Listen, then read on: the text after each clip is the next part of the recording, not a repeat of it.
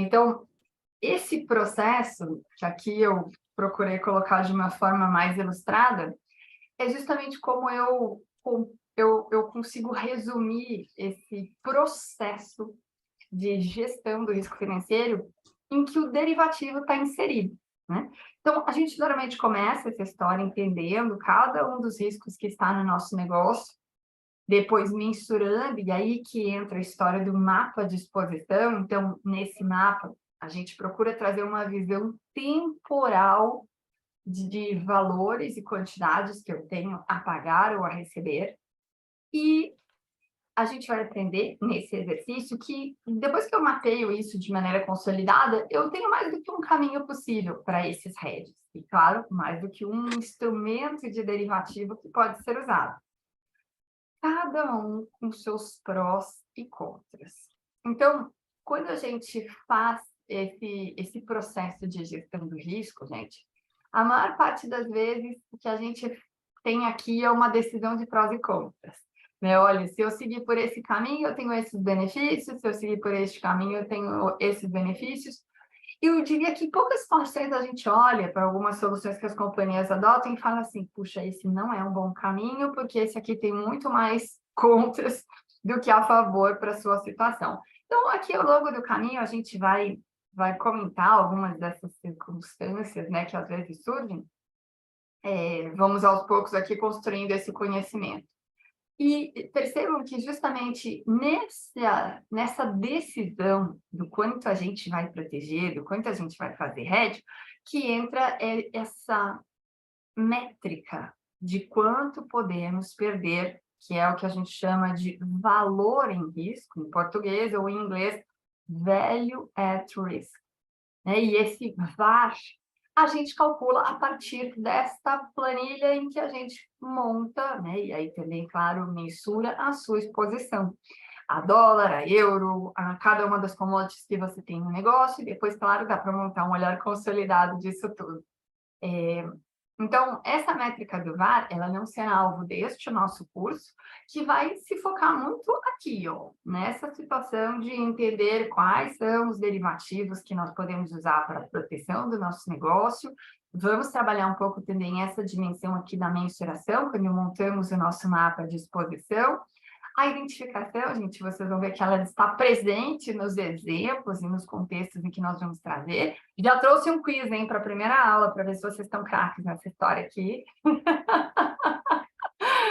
tá? E aí a gente vai justamente construir, começar a entender o que a gente pode chamar de rede e o que a gente não pode chamar de rede, tá? É, e aí, esse processo, ele é um processo contínuo, e eu sempre falo que depois que a gente termina de montar né, essa visão da nossa exposição, ali a gente tirou uma foto.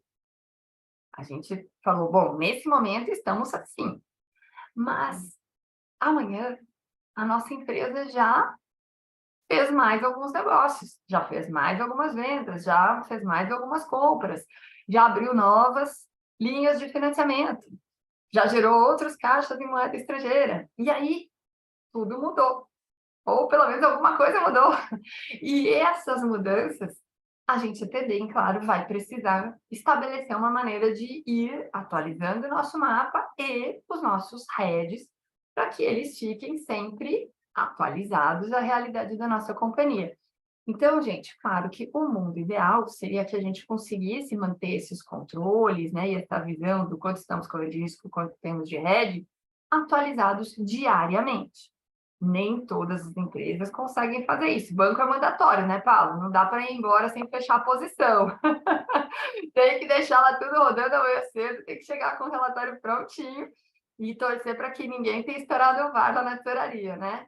Todo mundo ficou bonitinho dentro do limite de risco. Mas nas empresas não financeiras, às vezes as empresas não têm tanta tecnologia, tantas pessoas, né? Toda essa capacidade que, por exemplo, os bancos têm. Então, em geral, para quem está começando esse processo, a gente sugere que pelo menos uma vez por semana se organize para fazer a atualização desse mapa e revisar os derivativos para que, se tem ali, de repente, mais exposições para serem cobertas, possa, né, você enxergar e fazer os heads adequadamente, tá? Então, percebam, gente, que aprender sobre derivativos é aprender uma parte de um processo de gestão de risco, mas aqui a gente quer exercitar justamente essas aplicações. Então, agora que a gente já entendeu onde que o derivativo entra nessa história, vamos entrar mais a fundo nos derivativos e nas aplicações que previmos aqui para a nossa aula de hoje. Bom, só para a gente fazer um alinhamento bem rápido aqui nesse, nesse conceito mais teórico da, da história, vamos lembrar, gente, que derivativos são, são operações financeiras. Então, quando a gente usa o nosso derivativo para fixar uma taxa de câmbio, um preço de uma commodity ou uma taxa de juros, ali a gente fez uma operação de natureza financeira que tem como objetivo, quando é rede, trazer um resultado financeiro que contrapõe um resultado operacional, que quase sempre é o que a gente está buscando proteger. Exemplo, eu tenho uma receita, e qual é o risco? É que essa receita fique menor do que o esperado, porque o preço da commodity ou o câmbio caiu, por exemplo. Nesse caso, o meu derivativo, ele trará um resultado financeiro, quer dizer, uma receita financeira, sempre que eu tiver uma queda, né, quer dizer, esse impacto adverso, esse impacto negativo, que eu busquei proteger. Uma queda se for a receita ou uma alta se for uma despesa, né? Eu posso, normalmente eu estou protegendo um desses dois itens.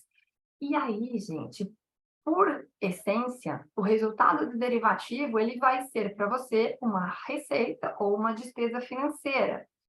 E, a menos que você adote o Hedge Accounting, que é uma contabilização um pouco mais sofisticada de hedge, ele não vai sensibilizar as suas linhas de custo, também não vai sensibilizar o seu EBITDA, mas ele vai proteger o seu lucro, porque ele vai, nas linhas financeiras, gerar uma contraposição ao efeito que está acontecendo lá na tua operação. Tá? Só para a gente começar a fazer alguns linkzinhos aqui com, com alguns temas contábeis que também são importantes. Então, quando a gente fala assim, ah, nós vamos proteger aqui uma receita de exportação, Perceba que não é porque você fechou um derivativo que isso te exime de ligar lá no banco e fazer um fechamento de câmbio pronto, trazendo o teu recurso para o Brasil, transformando esse, essa moeda estrangeira em reais. E, nesse caso, o que o derivativo faz é fazer com que esse seu fechamento de câmbio, esse seu pagamento ou recebimento ao exterior, no consolidado, quer dizer, somando os efeitos, se dê naquela taxa de câmbio que você havia travado. E essa é a grande essência do hedge, é trazer a previsibilidade para o seu negócio, é trazer essa possibilidade de já hoje projetar quanto será seu pagamento, quanto será seu recebimento, quanto que você tem que ter no seu caixa para fazer frente àquelas situações que ainda não estão com um preço ou com um câmbio fixado, porque você fixa isso justamente quando você fecha o seu derivativo. Toda vez que a gente fala aqui em ativo objeto, é o objeto da nossa negociação. Muitas vezes eu falo em fator de risco. São sinônimos na sua tá? Então, o que é um fator de risco ou um ativo objeto? É a moeda que você está fazendo o seu derivativo que na origem é aquela que está no seu negócio e que você está buscando proteger. E a commodity e assim por diante. Então, por exemplo, para quem está no universo do agro, a gente tem né, no milho um, hoje uma, uma situação que é algumas empresas negociam milho em reais. E, nesse caso, tem lá os derivativos de milho da B3, que são cotados em reais por saco. Então, eles, sem dúvida, são um bom hedge para quem vende ou compra milho em reais. Mas existem algumas empresas mais voltadas para exportação que compram e vendem o seu milho já olhando lá para o preço de Chicago em dólares. Então, nesse caso, a gente vai buscar fazer um derivativo também referenciado no preço de Chicago. Por quê? Porque ele é o hedge que vai melhor conversar com aquela situação que nós queremos proteger. Portanto, ele é o hedge que vai melhor representar as variações de preço que a gente está querendo que sejam protegidas no nosso negócio.